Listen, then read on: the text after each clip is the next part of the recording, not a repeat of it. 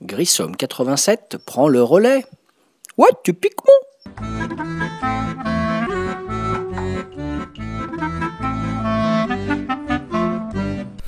Salut les ludophiles, ludopathes, ludovores, j'en passe et des meilleurs et autres amateurs de jeux et de podcasts.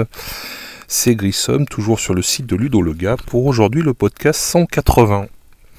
Euh, dernier podcast que j'enregistre avant la fin de l'année 2020. Voilà. Et aujourd'hui, eh bien, euh, encore une fois, je suis allé fouiller dans mon grenier ludique, n'est-ce pas, pour vous ressortir un jeu que j'aimerais remettre en lumière, qui est pour moi un excellent jeu et que je vais essayer de vous redonner envie de jouer ou d'acheter éventuellement parce que c'est un jeu euh, qui n'a pas eu, je pense, le succès qu'il méritait.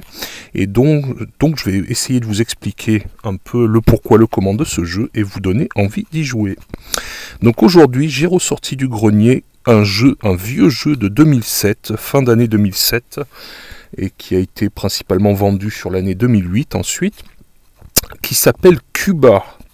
Donc Cuba, c'est un jeu stratégique pour 2 à 5 insulaires, puisque ça se passe sur l'île de Cuba, qui a été réalisé par Michael Rinek et Stéphane Stadler pour 2 à 5 joueurs, pour un âge de 10 ans et plus, euh, une durée théorique d'une heure et demie, deux heures environ pour les parties.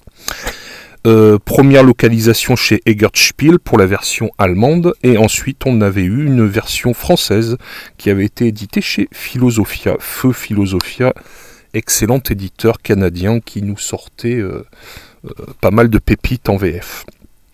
Il faut savoir que ce jeu a également Cuba une extension qui est sortie un an plus tard qui s'appelle El Presidente. Donc Cuba, c'est Cuba avant la révolution. Voilà, les villages de l'île aspirent à la prospérité et à l'influence. Voilà, on va acheter, vendre des ressources, des marchandises sur le marché de l'île ou encaisser euh, des points de victoire sur les navires de commerce. Voilà, on va essayer de gagner le plus de points de victoire à la fin de la partie. On peut obtenir donc des points de victoire par l'expédition de marchandises au port, mais aussi la construction et l'utilisation de bâtiments, ainsi que le respect des lois qui rapportent également des points de victoire. Donc Cuba, c'est six tours de jeu, chacun étant découpé de la même manière en cinq phases que je vais vous détailler. Euh, d'abord Cuba, c'est euh, c'est un matériel absolument somptueux, un grand plateau très joli avec euh, voilà beaucoup de couleurs, très coloré, très très classe, vraiment un matériau super joli. Des tuiles bâtiments, 25 tuiles bâtiments dont on va pouvoir faire l'acquisition. Des plateaux individuels sur lesquels on a déjà des mm, ressources et des matières premières. Voilà, et je vais vous expliquer comment tout ça fonctionne. Voilà, et des cartes, donc un set de cartes pour chaque joueur avec les cartes personnages. Voilà, et diverses petites choses super agréables, des petits cubes et du petit matériel vraiment aux petits oignons dont je vais vous parler.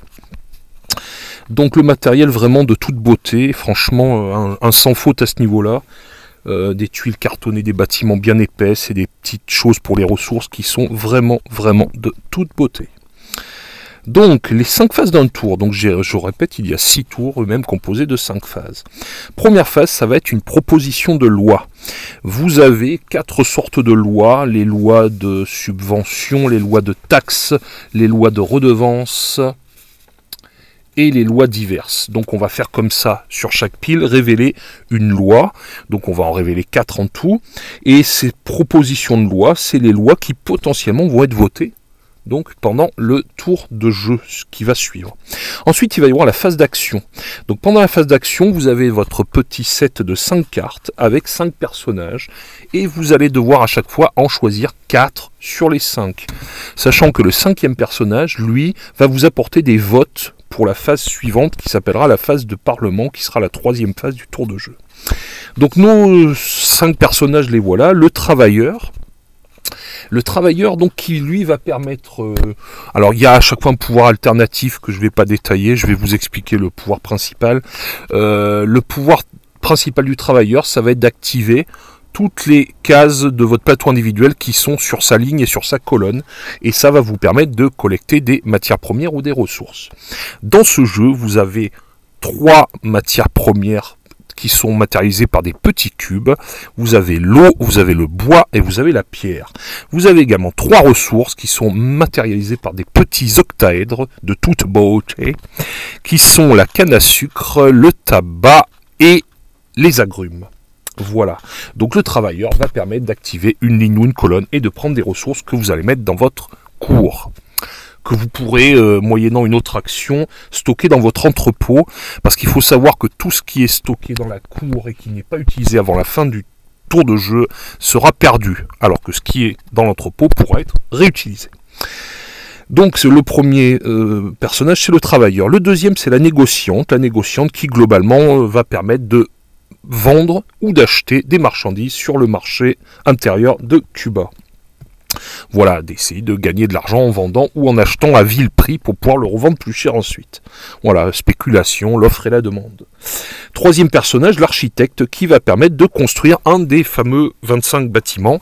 Et tous ces bâtiments sont très sympas. Vous avez des bâtiments du genre la scierie, qui va transformer euh, du bois en point de victoire, la cimenterie, qui va transformer de la pierre en point de victoire, le, euh, le terrain de golf, qui va transformer de l'eau en point de victoire, le café à cigare et le café à rhum, qui vont permettre de transformer euh, vos cigares et votre rhum en point de victoire. Ah oui, j'avais oublié de dire, ce qui est chouette, c'est qu'au-delà donc des ressources de base, euh, matières premières, bois, pierre, eau et des produits que vous produisent vos exploitations agricoles, c'est-à-dire les agrumes, le tabac et la canne à sucre, eh bien, grâce à votre canne à sucre, si vous avez le bâtiment approprié, qui s'appelle la distillerie, vous allez pouvoir faire du rhum avec les magnifiques petites bouteilles de rhum qui se trouvent dans le jeu, voilà, qui sont les produits manufacturés.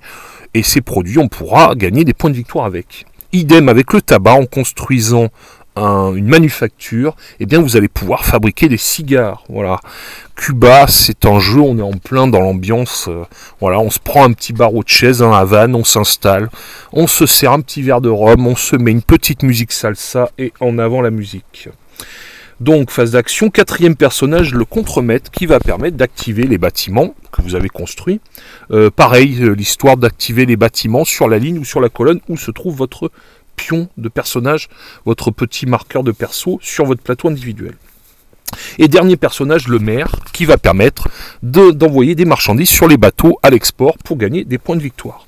Sachant que chacun de ces personnages a un certain nombre de votes au Parlement qui va de 1 vote pour le travailleur jusqu'à 5 pour le maire. Voilà, donc première phase, c'était très rapide. On a mis les quatre propositions de loi. Il commence à pleuvoir dehors. J'espère que vous m'entendez toujours. Donc les quatre propositions de loi qui seront à réfléchir et à débattre. Deuxième phase, la phase d'action. On a choisi quatre personnages et à tour de rôle. Donc euh, chacun des joueurs effectue une action et ainsi de suite jusqu'à ce que chacun ait joué ses quatre cartes. Sachant qu'ensuite, troisième phase du tour de jeu, ça s'appelle la phase du Parlement. Eh bien, en fonction du personnage que vous avez gardé, vous allez avoir un certain nombre de voix au Parlement. Exemple, si j'ai gardé mon travailleur, je vais avoir une voix. Donc on va comparer le nombre de voix que chaque joueur a grâce à son personnage, sachant qu'on va pouvoir également dépenser un peso pour acheter une voix supplémentaire. Et en fonction de ça, donc, on va déterminer celui qui aura le plus de voix. Et celui qui a le plus de voix, il a un rôle très important parce qu'il va permettre, il va choisir les deux lois sur les quatre qui vont être validées pour le tour. Donc il a un rôle très important parce que il peut potentiellement valider une loi qui va vraiment l'avantager lui, ou empêcher de valider une loi qui pourrait euh, inversement le pénaliser fortement par rapport à d'autres joueurs. Donc cette phase de loi, elle est vraiment intéressante parce qu'elle va apporter un petit twist sympa au jeu en modifiant le contexte du jeu et du tour de jeu. Donc phase D, on va passer dans la phase de loi à proprement dite, c'est-à-dire on va appliquer on va appliquer les dites lois, voilà, et on va appliquer éventuellement gagner des points de victoire ou euh, voilà, il va y avoir tout un tas de choses à faire, voilà, euh, les dites lois. Donc ça, on va devoir payer par exemple soit des taxes, voilà, euh, les taxes au début du jeu sont de 2 pesos par tour, mais on va pouvoir voter de nouvelles lois qui vont augmenter ou baisser les taxes. On va pouvoir avoir des lois de redevance où il va falloir payer une redevance sous la forme de matériaux de construction ou de ressources, voilà. les lois de subvention qui elles euh, vont permettre de gagner des points de victoire en fonction de bâtiments ou de cases de notre domaine. Et les lois diverses, donc des lois qui vont réguler les quantités éventuellement sur le marché, euh, la loi sur la sécheresse, la loi sur la construction, je ne vais pas rentrer dans les détails. Dernière phase du tour, à chaque fois, ce sera la phase E, où les joueurs perdent toutes les ressources présentes dans leur cours. Voilà, euh, ce qu'on appelle les ressources, donc c'est les, euh, les ressources, c'est les agrumes, les cannes à sucre et le tabac. Il faut savoir que les matériaux de construction, eau, bois, pierre et les produits cigares et rhum restent dans la cour. Les bateaux qui sont chargés quittent le port, voilà. Ça va permettre de déplacer d'autres bateaux qui vont occuper les emplacements des bateaux partis, voilà. On va retirer, euh, voilà, tout un tas de petites choses comme ça. Et donc voilà, on finit. Et à la fin du sixième tour, eh ben, on verra qui a le plus de points.